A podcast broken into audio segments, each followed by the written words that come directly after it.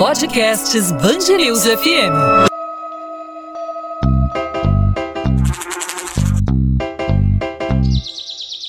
Jardinaria, podcast especial de primavera.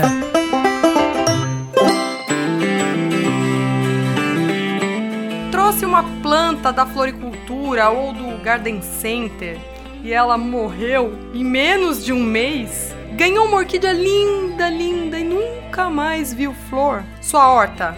Sua horta dá mais praga do que prazer.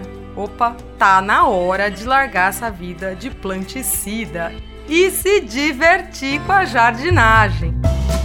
Ó, eu sou a Carol Costa, uma verdinha que abandonou o jornalismo para se transformar em jardineira e escritora de livros de jardinagem. Faz uns 10 anos que eu dou dicas de botânica, de jardinagem e de paisagismo lá no meu canal no YouTube, o Minhas Plantas. E hoje eu já tenho mais de 25 mil alunos inscritos nos meus cursos online. Agora que eu finquei raízes nessa área, eu vou compartilhar alguns macetes que podem podem te ajudar na busca por um cantinho verde mais acolhedor, seja em casa ou apartamento, com muito ou pouco espaço, em local de sol ou sombra, não importa a condição, você merece um verdinho. Aliás, você que já me conhece do Jardinaria aqui na Band News FM, agora vai ter quatro encontros especiais comigo. Em setembro, mês da primavera, vai ter podcast do Jardinaria todos os sábados. Eba, eu quero ser sua companheira de plantio, estar ao seu lado na alegria e na tristeza das folhas secas, na saúde e na doença fúngica, na riqueza e na pobreza de nutrientes. Então, já separa as sementes, pega um pouco de terra, deixa a tesoura de poda de jeito, bota o fone de ouvido e vamos juntos curtir essa meia horinha de cuidados com as plantas. Nesse primeiro episódio eu vou falar sobre o que você precisa para começar. Que coisas comprar e quais são pura perda de tempo, porque você provavelmente já tem algum substituto em casa. Quer ver só? Vaso. Aposto como você acha que precisa de vasos. Vasos chiques, esmaltados, jardineiras, importados. Falando honestamente, esses vasos bonitos vão deixar seu jardim com cara de capa de revista, é claro. Mas uma boa olhada na sua cozinha talvez revele muitos vasos legais. Procura caneca sem asa, taça sem pezinho, copo lascadinho, quem sabe uma tigela trincada. Sério, olha bem para pilha de vasilha plástica, batata vai ter pote sem tampa e tampa sem pote. Eu não sei o que acontece com essas vasilhas a gente compra de parzinho depois de um tempo elas, né, se perdem. Mas eu, como boa virginiana, ficava doida com isso. Para onde raios vão as vasilhas sem par? Mas desde que eu virei professora de jardinagem, eu transformo em vaso todos esses potes de estampados derretidos, rachados, quebrados, né, desparcerados. Por isso eu sugiro que você comece na jardinagem igual minha mãe fez a vida toda. Planta no pote e vai ser feliz. Ao longo da semana, a gente publicou no Instagram da Rádio Band News FM uma enquete com os nossos ouvintes perguntando o que te impede de começar a plantar. A Daisy de Santo André mandou um sincerão muito legal, ouve só. É, é muito gostoso plantar, maravilhoso plantar ter plantas dentro de casa, eu moro em apartamento, eu preciso de plantas. Porém, o que falta para mim é conhecimento, saber que tipo de planta vai dentro de casa, com relação à terra, é, é, os cuidados necessários para a planta. Então, me falta conhecimento. Muita gente acha, como a Daisy, que é preciso ter um grande conhecimento de plantas para começar na jardinagem. Outras pessoas pensam que para ter um cantinho verde você precisa ter dedo verde, um talento especial, uma mão boa para plantar. E isso dá uma certa tristeza, né? Porque parece algo meio inalcançável, especialmente para quem já matou alguma planta. Ó, vou te contar uma coisa que ninguém nunca fala, que eu nunca leio nos livros de jardinagem, nem ouço dos meus colegas profissionais do ramo. Todo jardineiro, todo paisagista já matou muita planta, muita planta. Produtores profissionais de flores, de folhagens, os caras mais experts do mundo matam plantas. Matam, claro, na tentativa de fazer a planta ficar viva, né? Testando um adubo novo, ou porque não perceberam o sinal de alguma praga, ou ainda porque uma doença excepcionalmente rápida agiu antes de eles encontrarem uma solução. Ou seja, nas grandes estufas, nos maiores viveiros ou no seu apartamento, todo mundo passa pelos mesmos perrengues. Você pode pensar que essa voz piracicabana falando no seu ouvido é de uma fada, um ser encantado que sabe tudo de plantas e nunca deixa nada morrer. Vai ser duro eu dizer isso justo agora, que a gente estava ficando mais pertinho, mais íntimo, mas a verdade a verdade é que eu tenho uma longa ficha criminal como Garden Killer.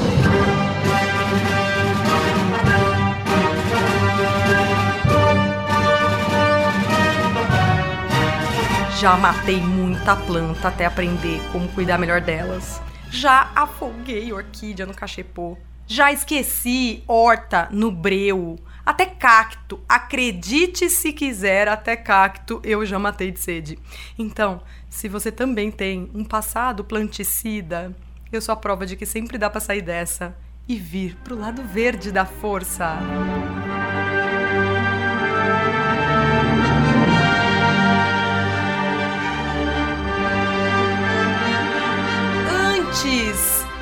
estar do lado verde da força, antes de saber quais as plantas certas para cada cantinho, eu quero te propor um pacto. Porque o maior assassino de jardineiros e jardineiras iniciantes é o medo. Essa palavrinha de quatro letras sufoca qualquer desejo de ter um vaso em casa, mina as energias que a gente precisa para plantar, não te ajuda em nada. O medo é uma erva daninha que enraiza na nossa alma e nos imobiliza. Tá com medo de botar as mãos na terra, de molhar de mais ou de menos, de escolher a espécie errada? Eu vou estar tá aqui para te ajudar nisso, claro, mas muitas coisas você vai descobrir de um jeito mais certeiro testando. Então fica aqui o nosso pacto que na dúvida você vai se livrar do medo e vai testar. É na tentativa e erro que a gente descobre se a planta precisa de mais ou menos sol, se a quantidade de água está correta, se o substrato permanece muito molhado entre uma rega e outra e outras informações. A planta morreu? Nada de ficar se martirizando, combinado? Muito mais certeiro é tentar entender o que, que deu errado para, numa próxima tentativa, você não sair do zero, e sim um passo à frente. Percebeu que a planta murchou? Tenho certeza de que você vai ficar muito mais ligeiro com as regas ao se dar uma segunda chance. Testar é ainda mais importante quando a gente pensa na diversidade que existe no mundo vegetal, nós, seres humanos, somos muito diferentes uns dos outros na cor dos olhos, da pele, do cabelo, no formato do rosto, no tamanho dos braços e das pernas e principalmente nos nossos desejos e necessidades. E somos todos, eu, você, minha mãe, cada ser humano que nasceu nesse planeta de uma única espécie Homo sapiens. Existem entre 250 mil e 300 mil tipos de plantas no mundo. E eu estou contando apenas as que dão flor. Só de orquídea, Estima-se que existam 35 mil espécies naturais e mais ou menos uns 100 mil híbridos, que é o nome que se dá para o cruzamento, né, que pode ser feito acidentalmente na natureza ou estimulado pelo homem com técnicas modernas. Só por aí você já se livra daquela ideia de que tem de conhecer tudo de planta antes de se arriscar a ter um vasinho em casa. Ninguém sabe tudo, porque a diversidade é enorme. Uma samambaia e uma roseira são tão diferentes entre si quanto um peixe e um passarinho. Pode-se pensar que já sabemos tudo sobre organismos tão importantes para a sobrevivência da humanidade e dos quais grande parte da economia depende. De maneira nenhuma. Apenas em 2015 foram descobertas 2.034 novas espécies de plantas. E não pense que são plantinhas microscópicas que escaparam à atenção dos botânicos. Uma delas, a Gilbertiodendron maximum, é uma árvore endêmica da floresta tropical do Gabão, com cerca de 45 metros, tronco que pode atingir um metro e meio de diâmetro e massa total de mais de 100 toneladas. E 2015 não foi um caso excepcional.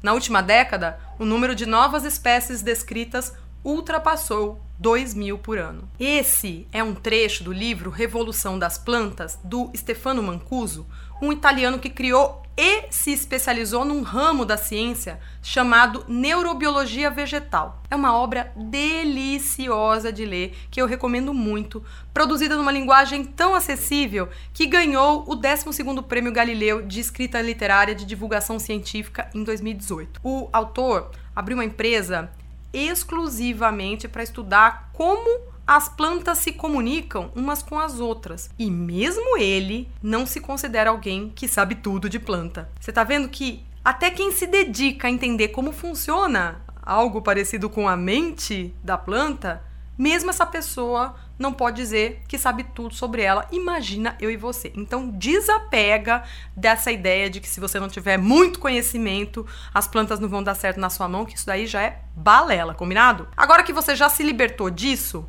já se, já se livrou dessa ideia de que tem que saber o nome de todas as verdinhas, tem que falar latim bem bonito para ter vasinho em casa, eu vou ajudar a Daisy, porque a dificuldade dela também é a de muitos jardineiros iniciantes. Que tal aprender um pouquinho de plantês? Prometo para você que vai ser mais fácil do que descobrir como afastar a lagarta do brócolis, combinado? Plantês é o idioma oficial das plantas. Eu tenho certeza de que vai ser melhor você falar a língua delas do que esperar que elas entendam a sua. Vamos lá, pelo jeitão da planta, a gente consegue ter uma pista de se ela gosta mais ou menos de água, se precisa de mais ou menos sol, ou se é mais ou menos durável, se a vida dela é mais curtinha ou mais longa. Folhas verde escuro, por exemplo, crescem em local só com claridade, longe do sol forte. É o caso da maioria das folhagens. Estou falando de filodendro, antúrio, pacová, um monte. Folhas brancas, de um verde amarelado, rajadinha de creme,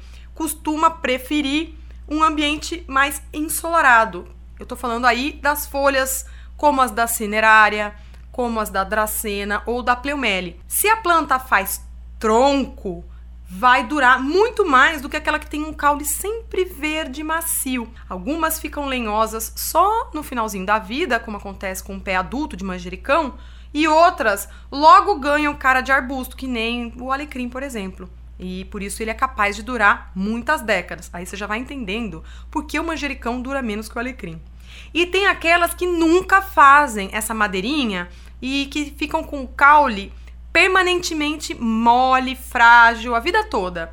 Um indicador de que elas têm um ciclo menor de vida, geralmente anual, como é o caso da maioria das verduras, por exemplo, alface, rúcula, almeirão, chicória, escarola. O brilho, o formato e a espessura da folha também trazem informações em plantéis. Folha lisa e brilhante, como a do Ficus lirata, por exemplo, geralmente aguenta melhor o ar seco do que folha rugosa e macia. E você acaba de descobrir porque seu pezinho de hortelã não foi para frente, não é mesmo?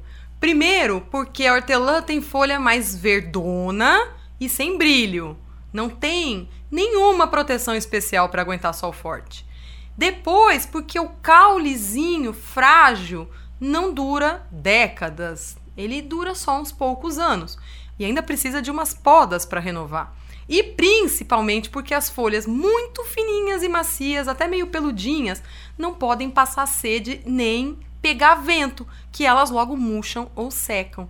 Tava lá essa informação o tempo todo estampada na folha da hortelã Só te faltava o plantês para entender, viu só que moleza? E agora que você está ficando fluente em plantês, vai um sinal super fácil de interpretar, o desenho da planta.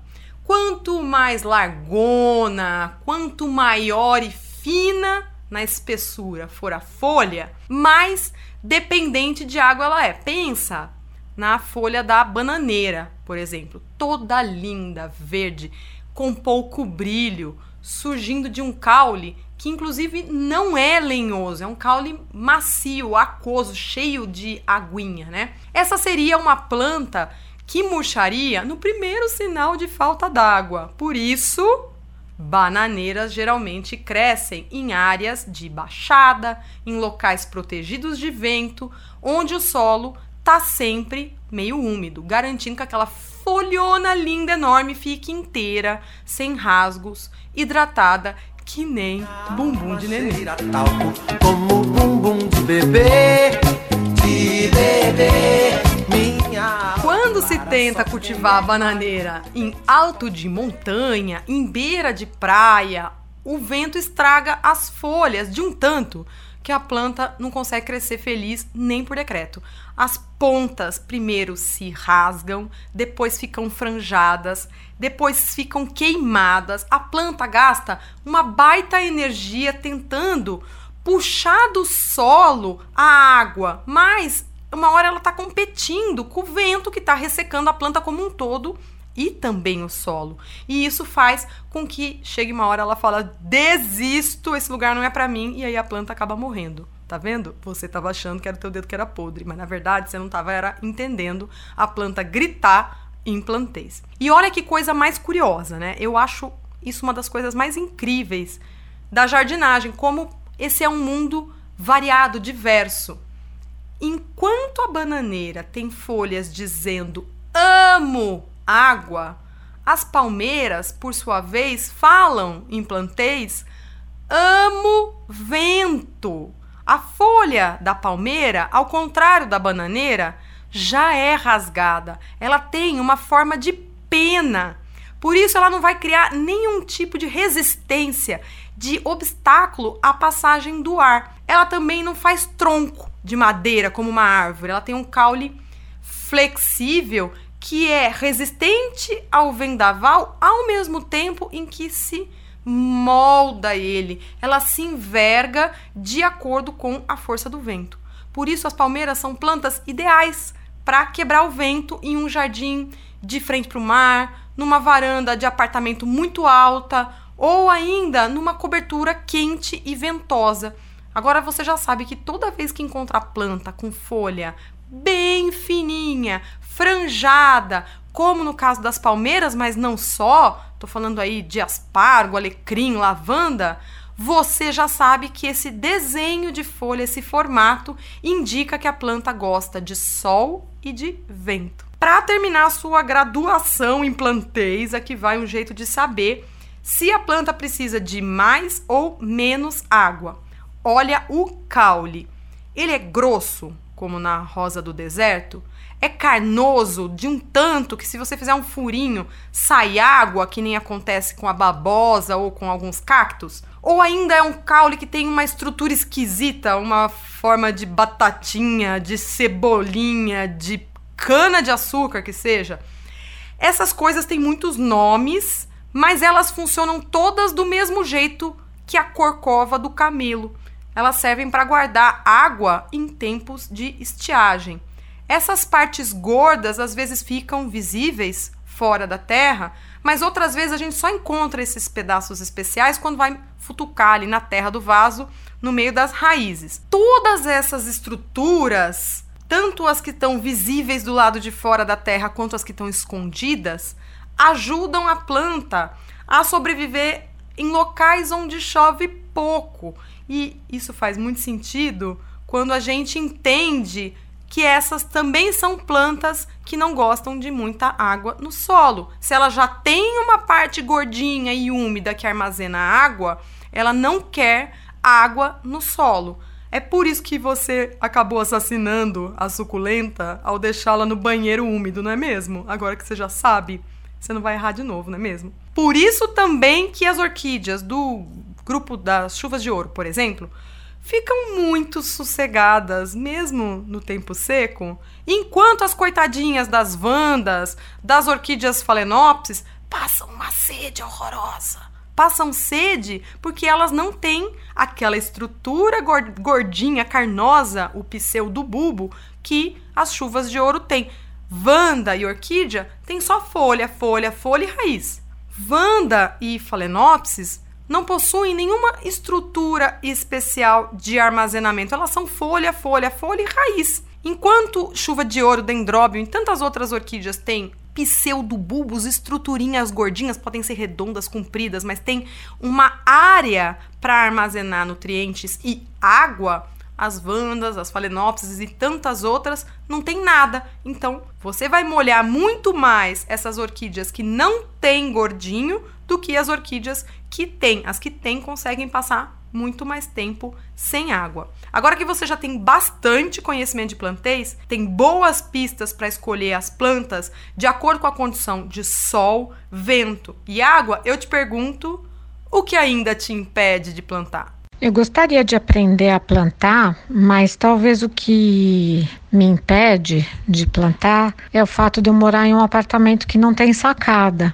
Então não sobra muito espaço para as plantas. Eu tenho flores, tenho algumas plantas em casa, mas eu não tenho muito espaço para ter mais do que eu já tenho. Esse problema que a ouvinte Angela Bossi trouxe aqui no podcast do Jardinaria é comum a muita gente. Milhões de pessoas vivem em casas apertadas, em apartamentos sem sacada, em kitnets. Eu mesma, quando comecei na jardinagem, aos 18 anos, morava no quarto de uma pensão. Eu tinha ido para São Paulo fazer faculdade e, como acontece com muito estudante vindo do interior, eu não tinha grana para bancar nada maior do que um quarto. Eu fui morar numa república com outras três meninas e ainda dividia o meu quarto com uma delas. As minhas plantas, que naquela época eram três seres clorofilados, que eu nem sabia o nome, moravam em copinhos de requeijão, em latinha de milho, em embalagem de danoninho, ficavam ali vivendo no parapeito da janela do quarto, tomando um solzinho. Vou te dizer que levava uma vida muito melhor que a minha de estudante. Eram as plantas que a minha mãe enfiava na minha mala toda vez que eu ia para Araraquara visitar minha família eu tive de aprender a cuidar dessas plantas mais ou menos como eu estou sugerindo que você faça agora, testando. Só que no meu caso, levou algumas décadas para eu aprender plantês. Hoje existem podcasts, livros, redes sociais, canais no YouTube que nos ajudam a compartilhar informação, economizar tempo e principalmente evitar muito planticídio. Para você não ficar perdido com tantos nomes de plantas, inclusive, eu deixei uma galeria de imagens no Instagram da Rádio Band News FM e preparei uma listinha rápida de materiais para começar, que já está disponível no site da Band. Se é falta de espaço o seu problema, vale verticalizar o seu jardim, assim como eu fiz na minha época de república. Se sua janela não tem batente, experimenta instalar uma prateleira estreita acompanhando a borda inferior da janela, tem modelos prontos, bem acessíveis até, que as lojas de decoração vendem, na verdade, para apoiar quadros. Você pode adaptar essas estruturas que são de vários tamanhos ou simplesmente mandar cortar uma tabuinha estreita para colocar nela a sua coleção de suculentas, aquelas bem pequenininhas, no potinho 6, no máximo no potinho 11, vão se adaptar muito bem a esse ambiente no parapeito da janela.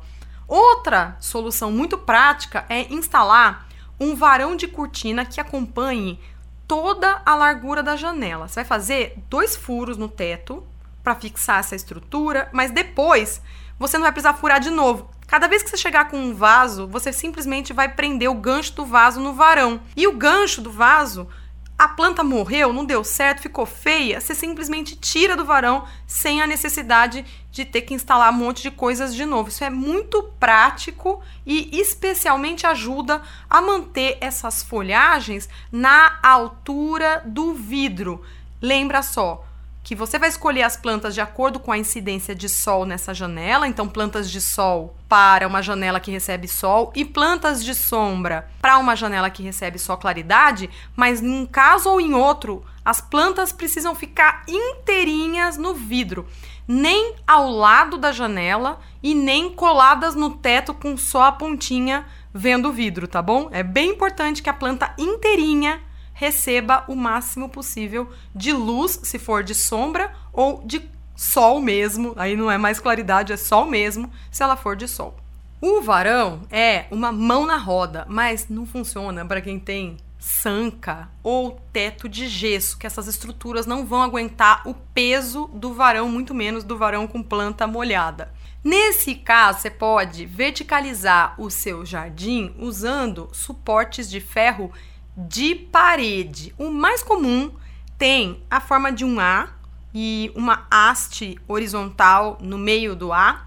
E ele é tão antiguinho que tinha um monte desses na casa da minha avó. Ele geralmente é dourado e serve para prender a corrente das plantas que vêm em cuia. Cuia é aquele tipo de vaso, parece uma tigelona, sabe? Que é mais baixo e tem uma bocona bem larga, mas o fundo é bem estreito. Geralmente é o vaso no qual são comercializadas as samambaias e, eventualmente, também as outras espécies pendentes. Então, você vai encontrar jiboia, filodendro e outras plantas cabeludas sendo cultivadas em cuia.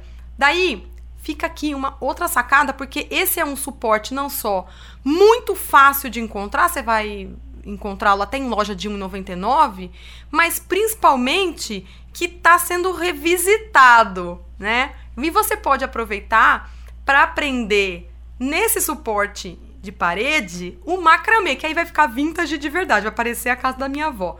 A gente tem hoje uma diversidade muito maior de macramês do que naquela época, e a gente também tem suportes que fazem essa, essa função de prender a planta na parede, mas tem outros desenhos, talvez mais modernos, geométricos, coloridos. Então, pesquisa, porque sempre vai ter um suporte legal para você usar. De toda forma, aqui vai uma outra dica bem boa. Você fica pensando que você tem que comprar vaso, mas na verdade, o que você vai mais precisar é de pratinho para o vaso.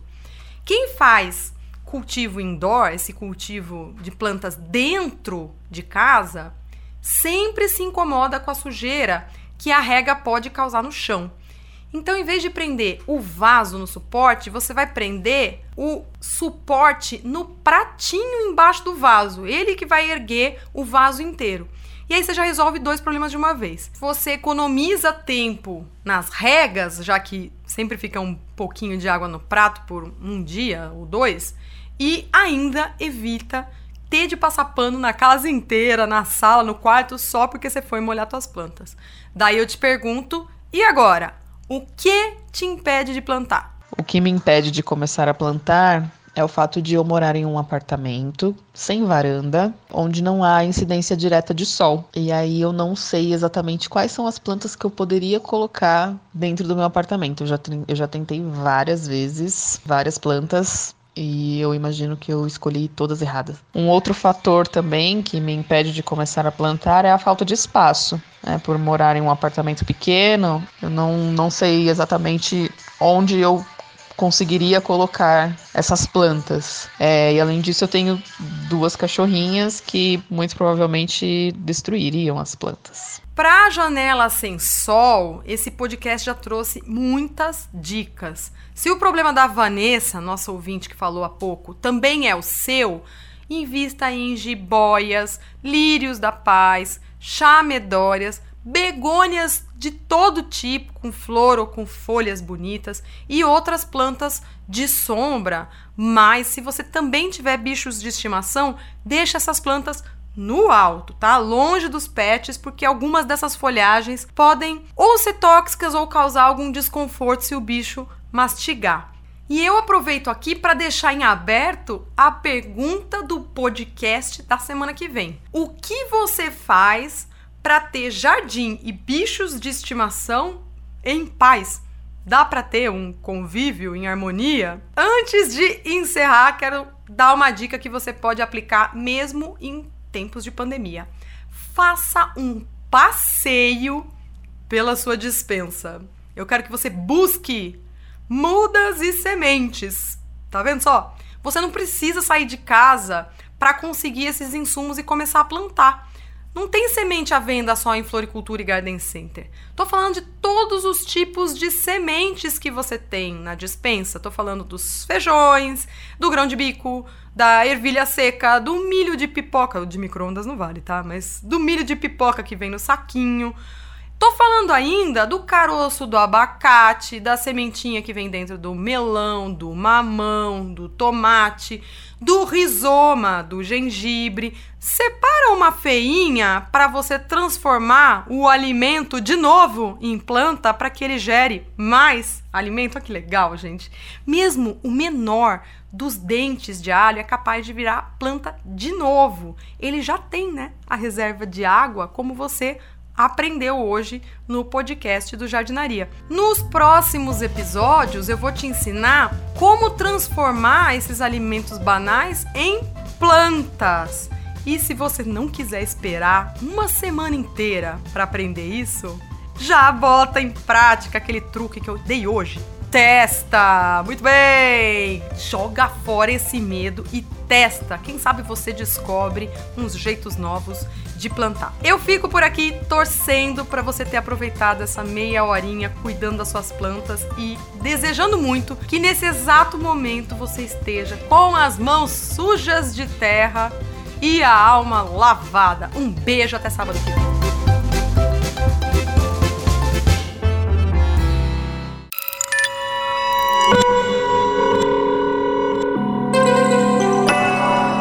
Podcasts Bangerils FM.